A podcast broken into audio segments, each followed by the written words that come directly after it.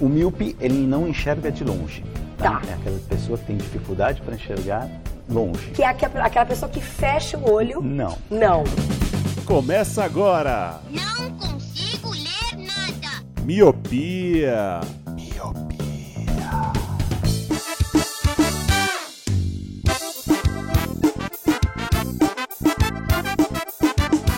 Olá, meu querido Miope, seja muito bem-vindo, seja muito bem-vinda a mais um podcast Miopia. Fique à vontade, limpe suas lentes e ajeite seus fones, pois estamos só começando.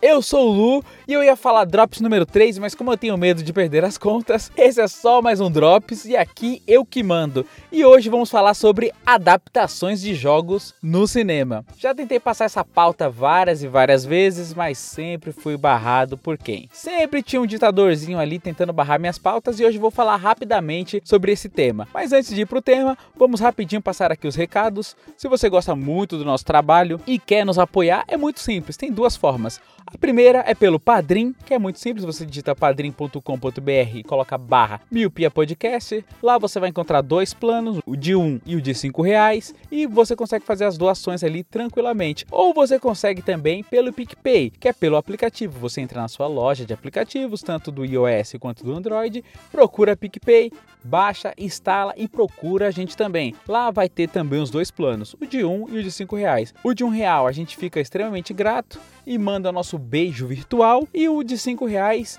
que você tem direito a entrar num grupo onde tem outros ouvintes e a gente. E lá nós falamos sobre várias coisas. Novela filme cinema sobre tudo. Sério tudo que você pensar amenidades do dia a dia lá nós falamos. Então vamos pro tema rapidinho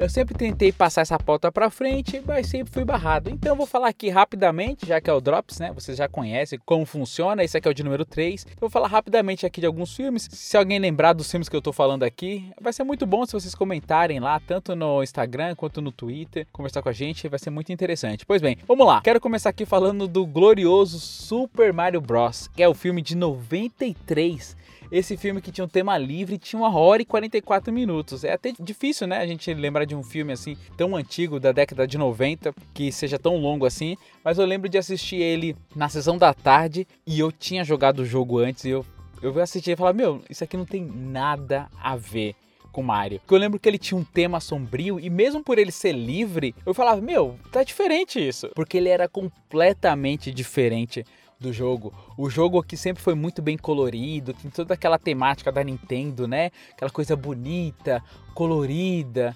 lúdica. Não, é um filme bem sombrio da década de 90 e eu vou ler rapidamente aqui a sinopse para vocês verem que não tinha nada a ver com o glorioso jogo. Vamos lá. Olha a sinopse. Os irmãos Mario e Luigi, encanadores do Brooklyn. E eu não lembro do Mario ter vindo do Brooklyn. Olha aí. Precisavam resgatar a princesa Daisy e seu pai, o rei cogumelo, das garras do terrível rei Copa, que vive em um mundo paralelo subterrâneo onde os habitantes são descendentes dos dinossauros. Cara, eu joguei várias vezes Mario e eu não lembro de dessa temática ter nada a ver com o jogo. Então foi por isso que o filme ele foi muito criticado e não teve nenhuma continuação. Estão falando alguma coisa em 2022 aí, mas não sei. Vamos esperar, né? Eu acho que não vai ser nenhum live action como foi dessa época aqui de 93.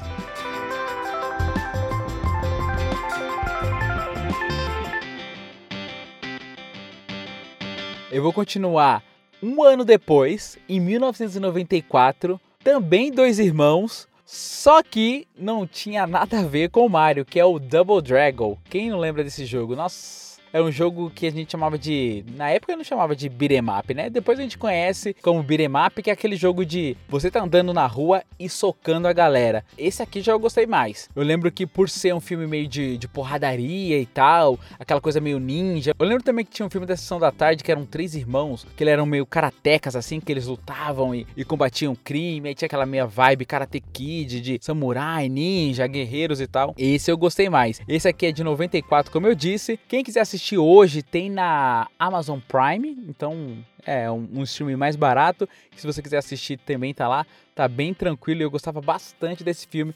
Inclusive eu lembro mais do Double Dragon do que do Mario. O Mario eu lembro vagamente, já Double Dragon eu lembro muito mais assim. Eu lembro que ele tinha uns talismãs que eles juntavam assim e tinham um super poder. Eu lembro do Abobo. O Abobo ele era um monstrão bem nojento assim que no jogo ele parecia um monstro de pedra. Só que no filme ele tinha uns trapézios. A única coisa que eu vou lembrar, ele tinha uns trapézios assim, parecia meio Léo Stronda, parecia que não tinha pescoço, era bem nojento o monstro, mas esse daí eu gostava mais. E era um filme mais curto, tinha 1 hora e 36, diferente do Mario que tinha o quê? Quase 1 hora e 50 de filme.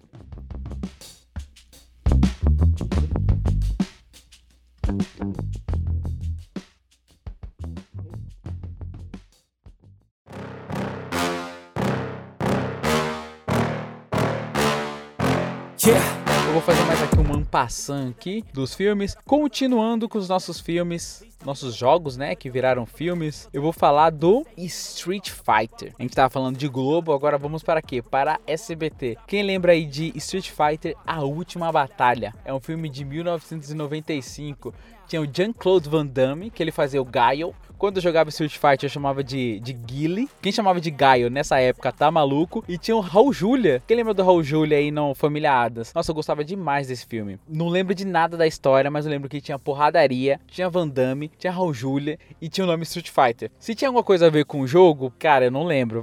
Sinceramente, eu não lembro, mas eu lembro que eu gostava por ser um filme de ação. Continuando também na porradaria em jogos de luta. Quem lembra de Mortal Kombat, lançado em 95, hein? Esse filme aí tinha tudo para dar certo, porque meu, se você analisar a história do, é assim, normalmente precisa de motivo para cair na porradaria.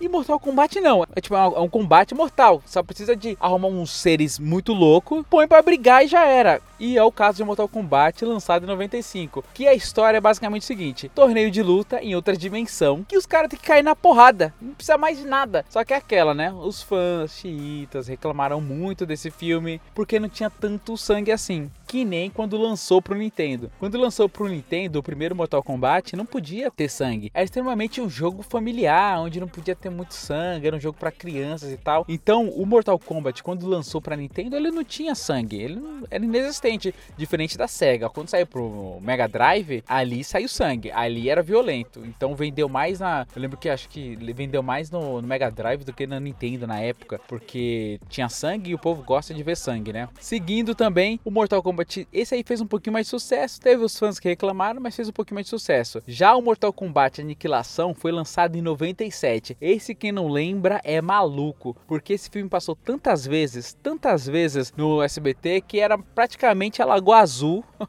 da Globo no SBT. Acho, acho que sei lá, acho que eu assistia quase toda semana Mortal Kombat Aniquilação. Ele continua a história ali e tal, mas meu, se você for assistir hoje, você vai ver que o filme era horroroso, horroroso, credo.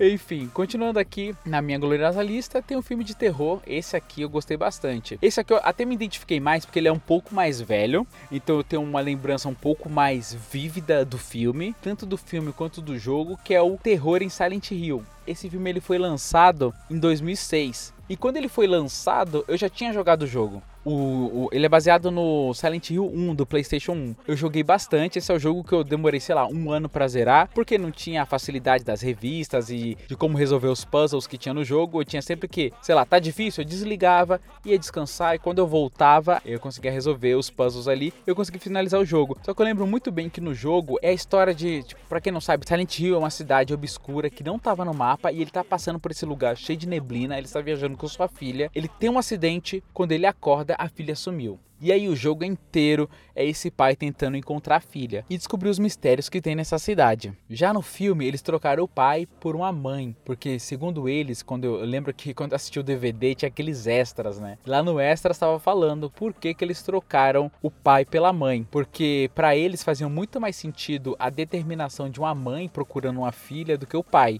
Olha aí, falando que o pai não cuida de filho, mas que mãe é muito mais cuidadosa. E aí o filme eles trocaram justamente por isso colocaram a mãe, porque eles acharam que a motivação seria muito mais forte. E o filme é muito bom. Eu lembro de ter assistido esse filme algumas vezes e eu gostei bastante, assim. Eu que joguei o jogo e zerei o jogo. Era até uma honra na época você falar que zerou Silent Hill. Mas o filme é muito, muito, muito bom.